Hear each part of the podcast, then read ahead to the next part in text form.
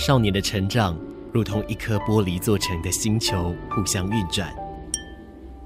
不同的星球像星星一样在空中相互辉映。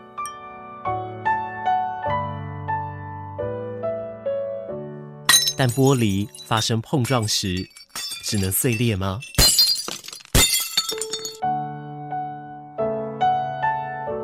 少年啊，来我的玻璃星球坐坐。你很特别，也很漂亮。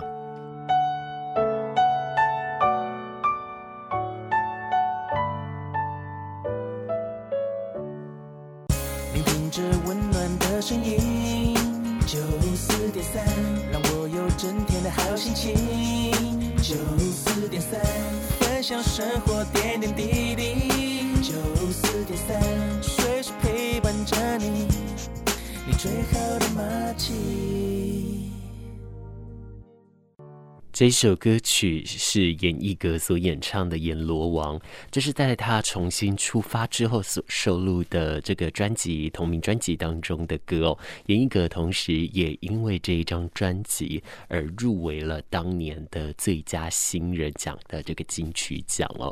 那在今天还是跟你说晚安，感谢你持续来锁定玻璃星球，这里是高雄广播电台 FM 九四点三 AM。一零八九，在今天的玻璃星球当中，我们有邀请到访宾哦。邀请到的呢，这一位他叫做吉祥。那吉祥呢，他过去啊有过相关的一些演艺的经验。那他现在是孙家肉粽的负责人哦。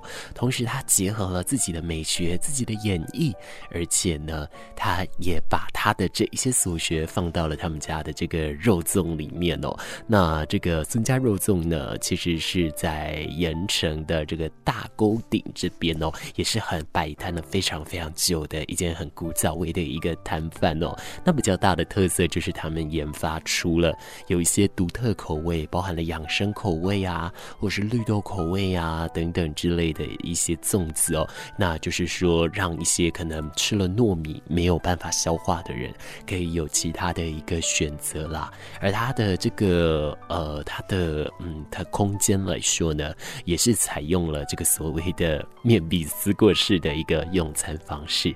那当然，现在疫情的关系有，如果说哦，你还是会有点怕的话，没关系，你还是可以去呃到现场来去外带哦，它也可以算是说，哎，帮你自己所喜欢的摊贩来尽一份心力呀、那那我自己呢，嗯。我自己啦，我其实有的时候我在看一些可能呃呃外内内用的餐厅。我看到的其实都是很遵守防疫的规定哦，而且啊，只要有人用餐结束，服务人员就会马上的过来收拾干净，并且使用酒精来消毒，所以我相信一切都还是非常的安全无虞的。我也对这一方面是非常有信心，还是非常有期待的。那么刚刚我们在讲到说今天的这个来宾吉祥哦，那他有这个相关的好多好多的这个演绎啊，或者是美。食啊，亦或是说拍片等等，好多的一个经验哦，集所有的这个能力于一身。不过他在过去呢，他有过一段时间，他是罹患了这个忧郁症的，而且症状并不轻哦。今天我们会邀请到他来跟我们做现身说法，一起来听听看吉祥。他在这个自己的人生当中，在学生时代的时候，他怎么样发现自己有过相关的这个心理症状，怎么克服的？现在他的生活又是怎么样呢？其实都是一再的告诉我们，其实这一些心理疾病，通通都是可以克服的哦。只要我们多给一点时间，只要我们多花一点心力，我相信我们一定做得到。我们等下一首歌曲过后，我们进入节目当中，来听到守夜人乐团他们最经典的歌曲《我睡不着》。可能现在在听我的节目的你也是睡不着的状态吧，但没关系，至少这个小时有我陪着你好吗？聆听着温暖的声音，让我有整天好心情，分享生活点点滴滴，随时陪伴着你。你最好的马吉，就是天上陪伴你。放松舒服的频率，就是天上你的马吉。每天通通与你相遇，就是天上在乎你。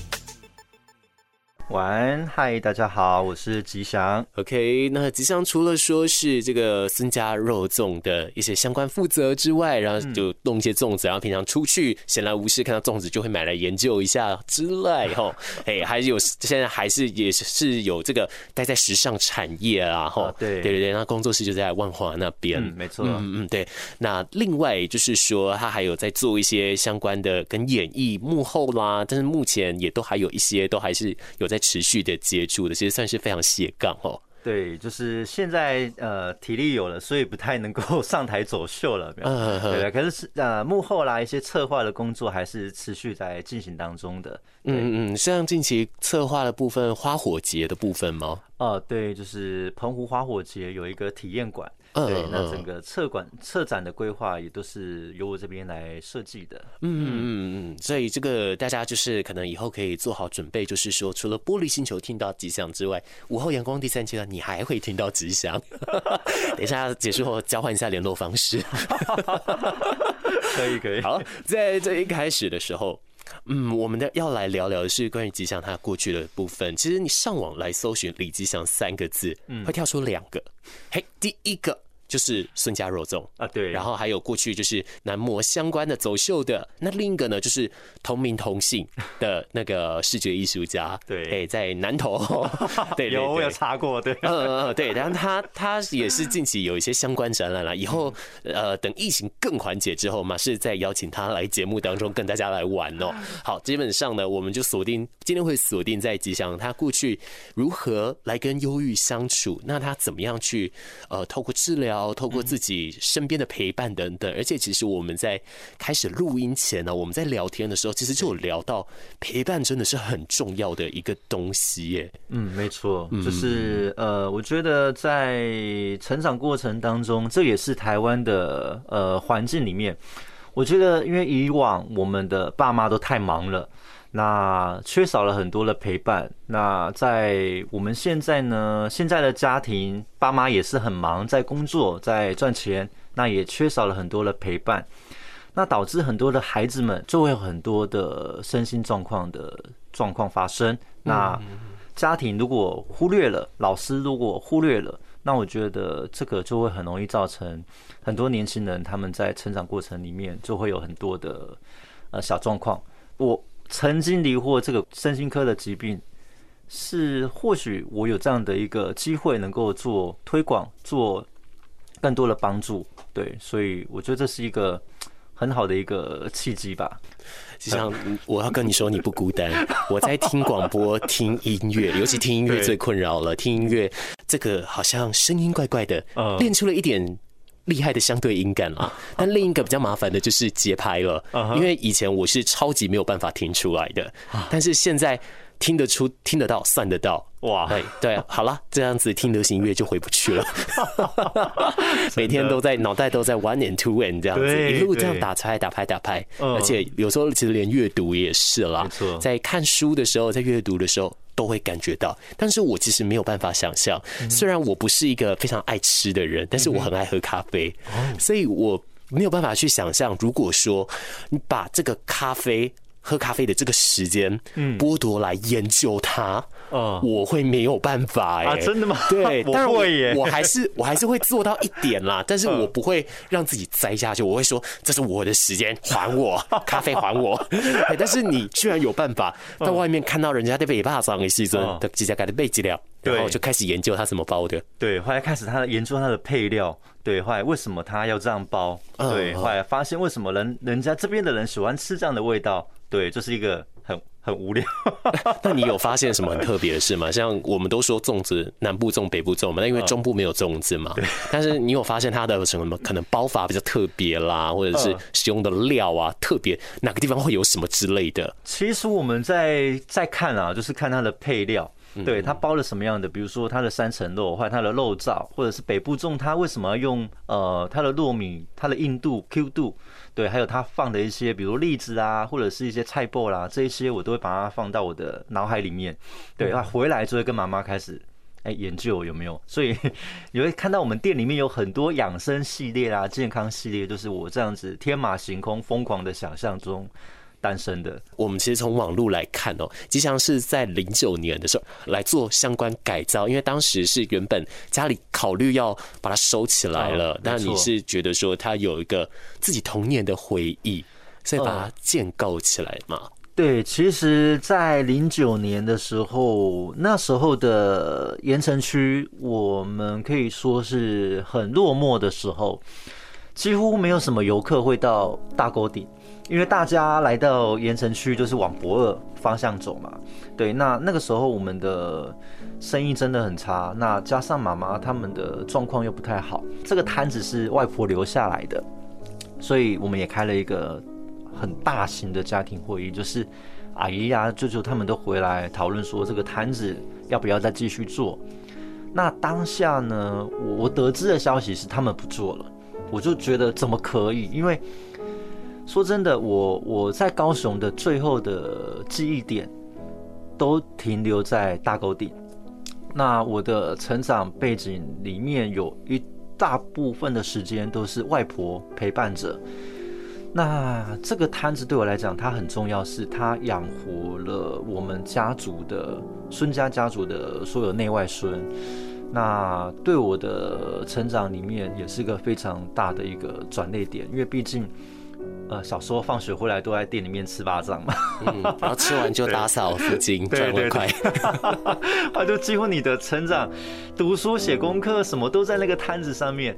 对，后来每天外婆就会跟你讲很多。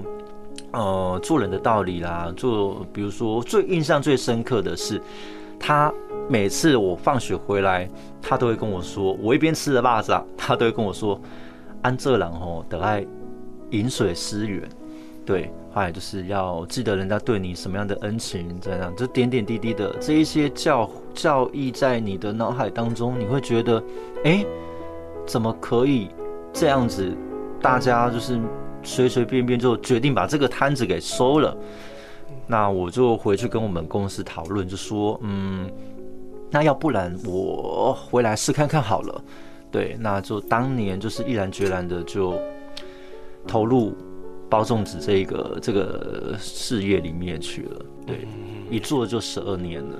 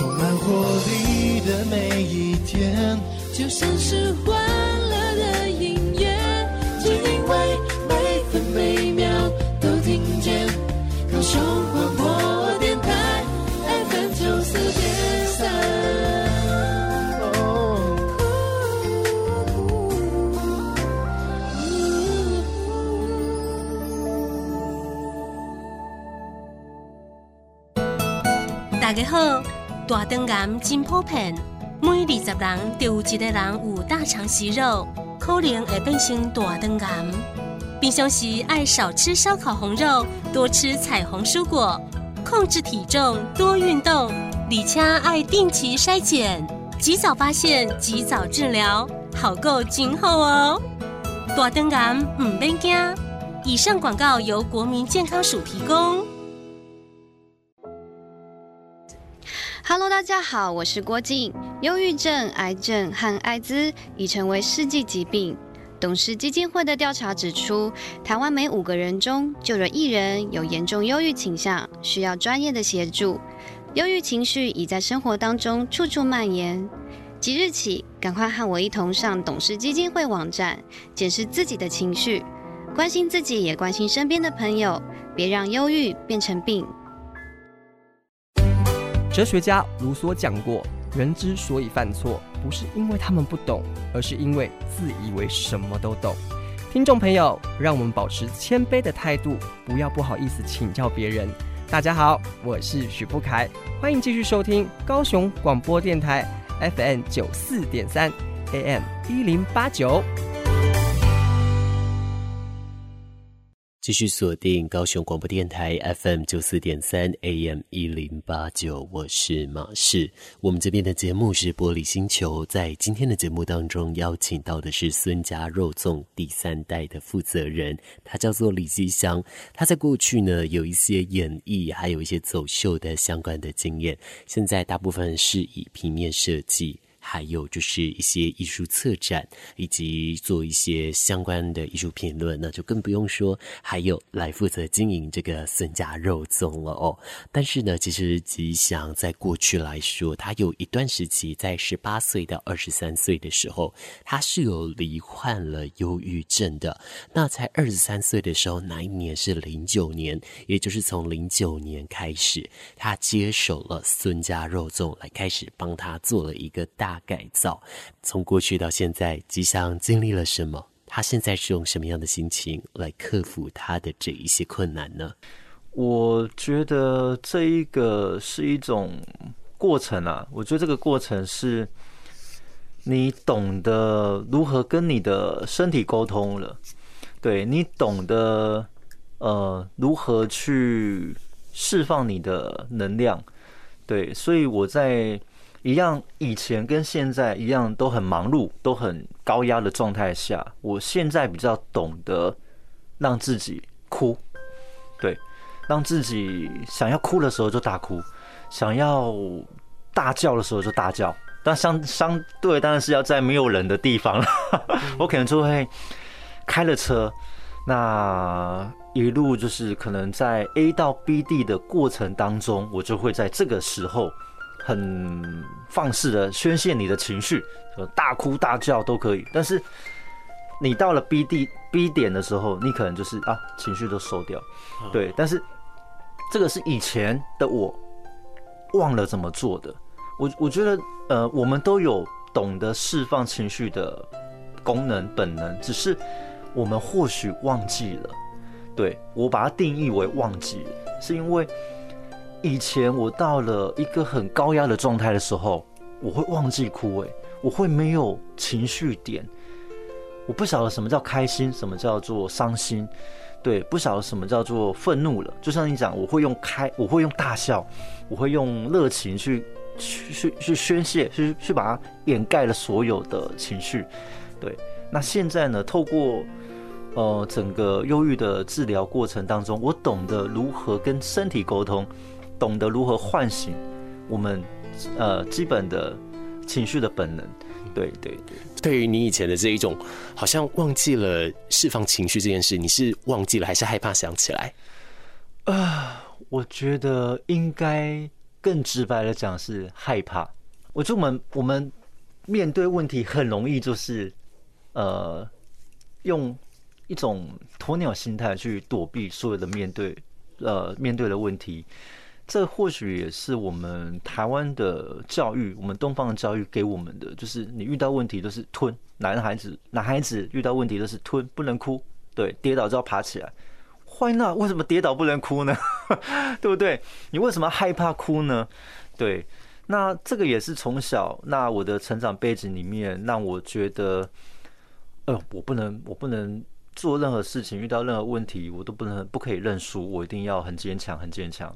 对，后来导致了你会害怕什么样？呃，害怕你用什么样的的面貌去面对任何问题？那呃，当时您除了呃典型的忧郁症状之外，有附带说其他一些身心相关疾病的困扰吗？比方说，像以我就是还有焦虑，嗯、呃，还有就是有一点躁症的一个成分存在哦。嗯嗯，我那当下是还有有点应该算是恐慌吧，嗯，对，恐慌，对，还有强迫症，强迫症非常严重，我也有，我就是到了每个地方，我会开始整理每一个环境，包括你的桌子、你的椅子、你桌面的东西，我都把你排的很整齐。你会吗？我的强迫症比较属于是。呃，大量压抑，但是我的确有点看不下去乱。呃，我看到乱，我就会想整理，没错。所以当时候我很多朋友很喜欢我去他们家，因为我会免费帮他整理。对，后来就是哎、欸，发现其实还蛮有趣的。我觉得我们应该是要用一种比较呃不一样的角度来看你的状况，你会发现，哎，其实生病并没有很恐怖，对，忧郁症并没有很可怕。对对，就好像其实有蛮多的创作者，对，就我所知，蛮多创作者他是不希望自己的忧郁症康复的，嗯，因为他觉得单立在里面，他看到了更不一样的风景。那也的确，我们真的看过了。不一样的东西，对对对，只是长久下来，如果没有找到很好的平衡的话，对，还是会有失调的危险性存在的。这边还是要提醒大家，如果有相关的困扰，请记得就医，或者是呃，洽询相关的咨商诊所啊，来去做询问。没错，对对，这个部分还是要提醒大家啦。吼，那是我觉得刚刚提到了强迫症这件事，其实很明显一个东西已经出来了，因为强迫症它最基础的机转方。方式就是愤怒，嗯，因为他愤怒，愤怒到他不知道怎么消化啊，所以他去检查门，他去洗手，他去做很多很多事，对，来分散他的注意力。没错，嗯嗯嗯，所以就是等于说，我们可以去找到说，过去吉祥他可能或许情绪化了一些，嗯，也或者说他可能呃会有比较。嗯，看事情上会真的是过度的压抑，会让自己处一直长期紧绷的一个状态。那当然了，这样子就难免也会有所谓的完美主义嘛。有了完美主义，那你说这个在身心压力上一定就是更大了。但是我觉得很好有趣的一件事情是说，因为您在罹患忧郁症的治疗期间哦，对，您还到了韩国来去比赛，拿到世界先生的这个头衔啦。对，但是您。自己跟我说到说，您觉得那一段时间是大家互相扶持的革命情感，是跟一群人在相处的。是的。可是您在给我的相关的一些说明里面，您告诉我说，您在离病期间，您最害怕面对人群啊。这个其实有一点矛盾，但我相信它是不同的方向。嗯。不过我们从这个方向来去做一点琢磨好吗？好啊。就是我当时候，呃，我我开始有这样的症状的时候呢。我蛮讶异的是，我不敢上台表演，我不敢上伸展台，我不敢接电话，我不敢跟，比如说我们现在这样面对面，我完全会会会慌张，我会几乎是想要躲到地里地下挖个洞的那种感觉，你知道吗？就是。你会觉得好恐怖，我你你明明是可以在台上，你明明就在台上表演的，明明就是在一个荧光幕表演的人，你突然间会觉得一切都是一种，好像有一种呃恶魔在旁边跟你讲，你会完全失去了一种动力，生活的动力。而且我觉得那时候很好很有趣一点是，你会永远。就会感觉有两个你在跟你对话，就是你要往前走的时候，你旁边的你就会跟你说：“不要，不要，不要，干嘛往前走？你就停在原地就好了。”对，你要去看医生的时候，他就会另外一个声音就会出来说：“你为什么要看医生？你很好啊，你为什么要去治疗呢？”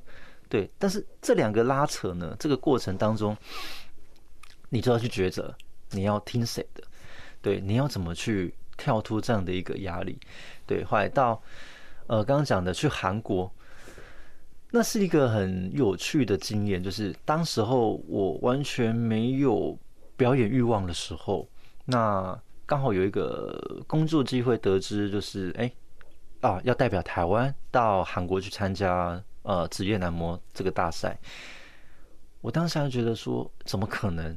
对，一样嘛，这两两个声音出来说，怎么可能？对，另外一个说，另外一个会告诉你，哎，你可以试看看呢、对，那其实这是一个在治疗过程当中，我们呃有这样类似疾病的人，我我我相信一定有很大的一个感受，是你永远都活在两个声音里面。对，那我刚刚就讲的我很疯狂嘛，我我当时候就是跟自自己说。我想要试看看，我想要离开这个地方，我想要离开台湾，我想要或许到不不一样的地方，不一样的环境，可以有不一样的的自己的体验出来。那就决定好，那我就到韩国去比赛。对，后来到韩国的时候，就发现，哎、其实你到了这个完全人生地不熟，只有你一个人代表台湾来到这个地方，你的伙伴、你的 partner 都是各自各国来的，也是单一个选手。当下你会有一种，好像你你的生活、你的人人生是重新开始的一个一个一个状态。每一个伙伴都是互相扶持，互相在参赛过程当中帮忙协助。那这个就好像是我们在治疗过程当中跳脱另外一个你的环境、另外一个自我的一个状态。对，后来我在那一个礼拜的韩国一个礼拜的比赛过程当中，就觉得哎，整个人生、整个体验完全是不一样的，跟你在台湾的心境、心情是完全不一样。对。哎，就就对，在韩国就得奖。聆听着温暖的声音，就是点三，让我有整天好心情。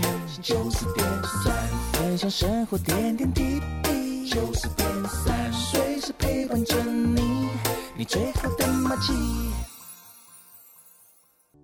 您在呃治疗期间。您非常感谢您的师傅，嗯、那甚至还有身边的同事啊，什么等等的，感谢他们所有人的一个包容哦。对，嗯，因为其实那时候啊，呃，我的情绪真的很糟糕，就是呃，很容易暴躁，遇到任何问题呢，我就是用就是摆脸色啊，或者就是会会歇斯底里的。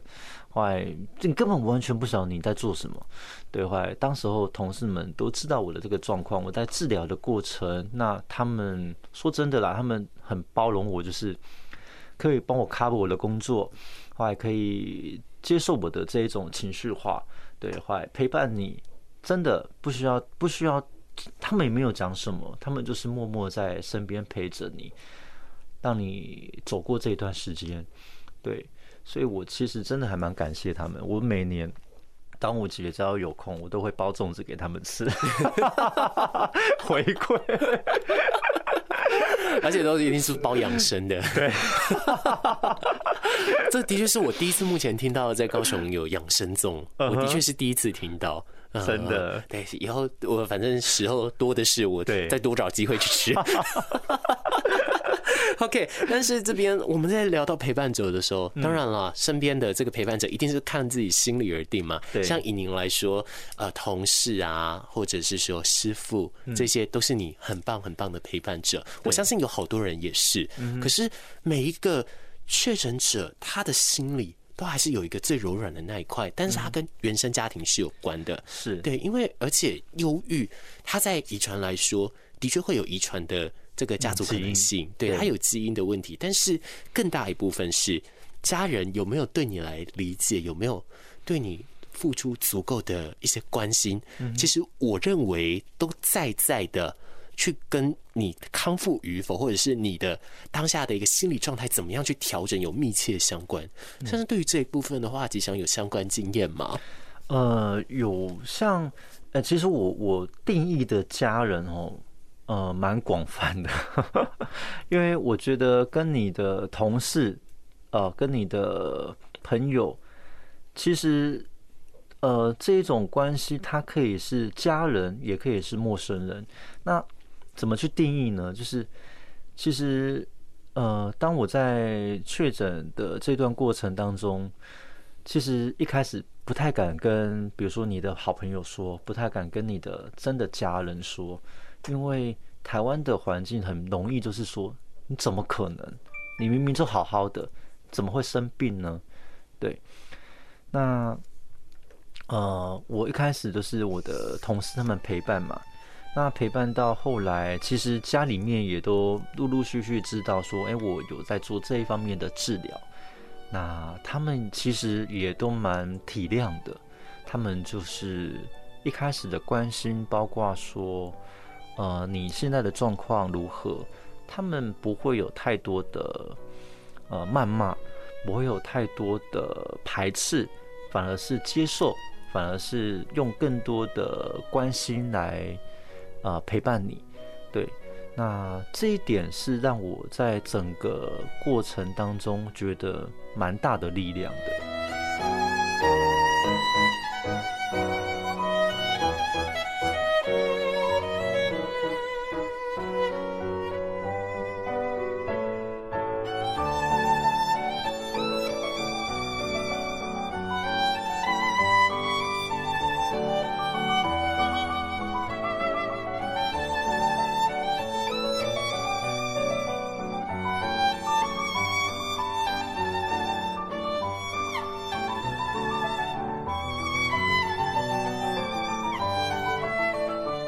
呃，一开始我记得当时候治疗的时候，我的医师他除了给我药物以外，他派给我一个很很重要的功课，是每一次我回诊一定要给他看的，就是我每天要把呃开心的事情写下来，至少五件事哦，五件。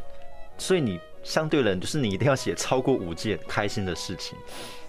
那这五件事情不用太多，不用太华丽的包装，可能是。我今天今天跟马氏在嗯录音室里面聊天，我觉得很开心，这就是一件事。对，那我今天在早上看到啊、高雄没有下雨了，我觉得好开心哦，这也是一件事。但 maybe 就是任何一点，比如说我今天看到啊、电视说有一只小鸟被一个小孩救了，拯救下来。你会觉得，哎，这这有什么好好写的？这有什么好报的？但是，当你觉得这个点引发你开心的一个能量的时候，把它记下来。对，那我就是慢慢的把这一些正能量的文字啊，这一些文词写在文字上面，写在笔记上面，写在你生活周遭。我可能我因为我有一个习惯的一个 memo memo 笔记本，我就会看到什么文字把它写下来。啊，慢慢的，当你情绪不好的时候，你随手可能，我今天手拿起来就看到，哎，开心，哎，相信自己，这一些文字它会很很有能量的潜伏到我们的意志意志力里面去，到我们的脑海里面去，慢慢的，它其实改变了我很多的想法，包括我面对问题、面对事情，我就会懂得，哎，我必须要冷静下来，我必须要相信我自己。我都会跟跟，这蛮好蛮好笑的。我每次只要遇到一个工作有一点挫折的时候，我都会说：“吉祥，你可以的，你很棒，加油，你可以的。”对，就是这样很多的文字，这样的潜移默化的在给自己鼓励。其实我们身体的的一个，我们都一个很有很有灵性的灵魂，它都一直在陪伴着我们，所以我们。时不时的要给他安慰，给他鼓励，他就会支撑我们很多正能量的一个个苏醒。对、嗯，不过我们更深入的来去询问，就是我相信在做这个习惯之前，他要很大量时间的培养。可是其实蛮多，即便是没有情绪困扰的人，他要每天写五件开心的事，有时候他都会想说这是什么东西的一个状态。就像当时也有遇过这样同样的一些嗯身心纠葛吗？其实我我当时候呢，真的，因为我们根本不知道要写什么，你知道吗？后来就会因为必须你要交功课嘛，后来医生给你压力嘛，对。后来你哎，其实我觉得把强迫转换成一个写文字，它又是一种还蛮有趣的一个过程。对，后来就是慢慢的、慢慢的被被自己强迫也好，后来被呃一生强迫也好，你就变成一个习惯。对，说真的，因为现在我跟很多朋友、周遭的朋友，或者是一些。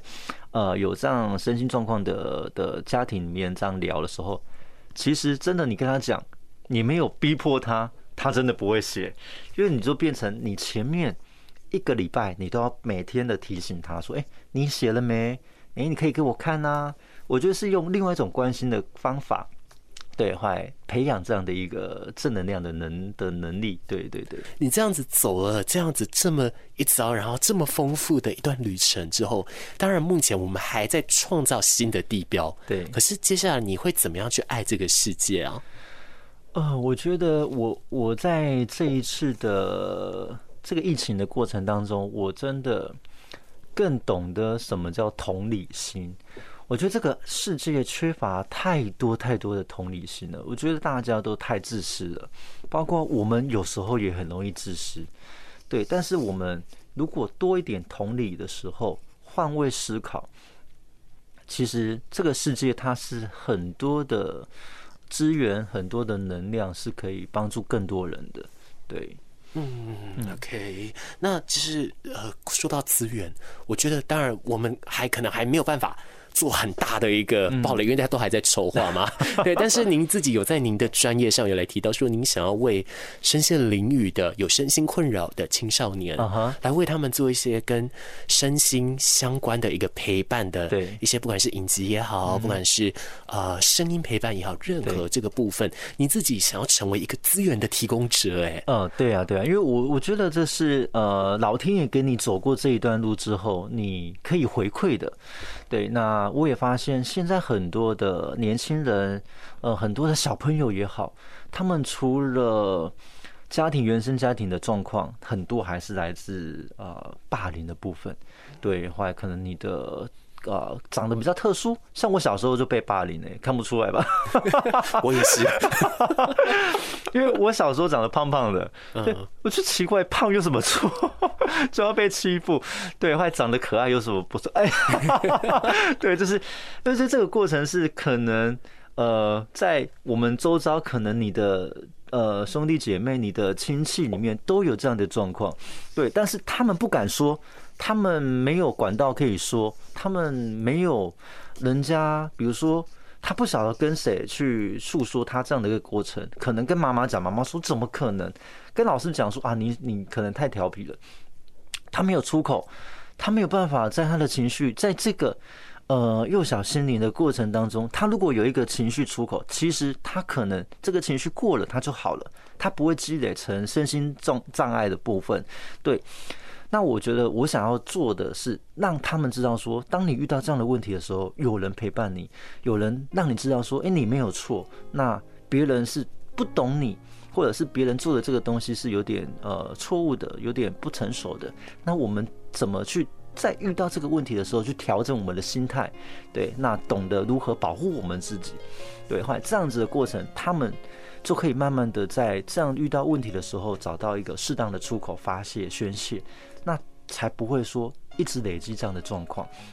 那这样子呢，我也是希望说能够让更多，包括呃，我曾经呃前一阵子有一个 case 是外籍外配的妈妈，她不晓得怎么跟她的小孩沟通。那她来台湾，她没有适当的资源，对，她就透过呃呃脸书跟我来聊她的状况。她的小孩很优秀。对，但是他却有很严重的身心障碍的问题发生在他的身上，那我就开始引导他，包括诶，他现在有没有去呃去就医呢？那他现在呃有没有吃药呢？那他跟他的医师有没有啊、配合上的任何问题？那如果 OK，那他就是照着医师的方式走。那另外一个方面就是我可以陪伴他的妈妈，如何去了解他的小孩，怎么去陪伴他的小孩？对。那我觉得这样的过程是可以帮助更多呃，在在身心障碍这个环境、这个家庭需要帮助的很多的家庭也好，很多朋友也好的，嗯。嗯，OK，秉持着这样子的一个付出的想法，嗯、我在我给吉祥的题目的最后一题，嗯、我问了吉祥，其实如果。你我们不考虑现实能力 或者什么与否，你想要送给这个世界什么东西？您的回答让我觉得相当有趣哦。对啊，为什么会想送这个？对，我想要送给这个世界一个镜子。对，因为我发现我们大家都太喜欢去观看别人，去批评别人，去讲别人不好，但是都忽略了镜子里面的你，你有没有做到？对，你有没有做到你批评人家的那一个样子？对，人家好。好在哪里？人家不好，不好在哪里？你完全不去观看你自己，对，所以我我每次遇到问题的时候呢，我很习习惯一个动作，就是，哎，我先去看，哎，我有没有这个样子？我有没有这样对别人？对，那他为什么要这样做？我觉得是缺乏了，就是前面讲的同理心，他不懂得去爱自己，不懂得去观看镜子里面的他，那。这个镜子呢，相对的也是让更多人懂得爱自己。对，我们，因为太忙了，我们太多的周边的的工作干扰，导致你不晓得你身体需要什么。对，所以这个镜子除了可以看清自己，也可以让你懂得如何照镜子，把自己变得更美一点。嗯，当然，我觉得要感谢吉祥，还爱着这个世界，也很感谢。您的付出，但是您送给这个世界礼物的同时，我也有礼物要送你。来，请您零到二十一，帮我很直觉的选一个数字吧。二十零到二十一，零到二十一，二十一。就二十一嘛。二十一呢，我们会说这样子的一个状态属于一切圆满，属于一切顺遂，但是它还持续在创造更锦上添花的一些想法，但是一切完完全全就是往呃比较正面的方向去走的。但是当然了，在这边出现了还有一件事情，就是持续学习哦，对，只是。学习任何事情都好，这个就可以对你自己来说，可以来多加的去观看你自己了。那今天在节目当中，很感谢邀请到吉祥，谢谢你。嗯，谢谢。OK，那接下来的，如果你有想要来关注吉祥相关的一个动态的话，除了他们家的这个孙家肉粽的这个官方粉丝团之外哦，可以来看到他们家的卖的霸掌之外啊，在吉老夫子这一个 YouTube 频道上，还有像是 Facebook 的粉丝专业以及吉老夫子的。Instagram 账号这边都可以来看到相关的一个更新哦。好，这上面有任何任何的东西，你都可以在上面来看看喽。好，吉祥最后有没有什么话想跟我们说呢？呃，我觉得最后想要跟大家分享一一件事，就是，呃，我觉得我们真的要多一点时间陪伴自己，多一点时间听自己呃需要的声音。因为我们在遇到任何问题的时候，给任何情绪的时候，都是忽略了跟自己沟通。那这个沟通如果缺乏了，就会造成很多的遗憾。对，所以我最后还是送给大家一句话：多爱自己一点。谢谢。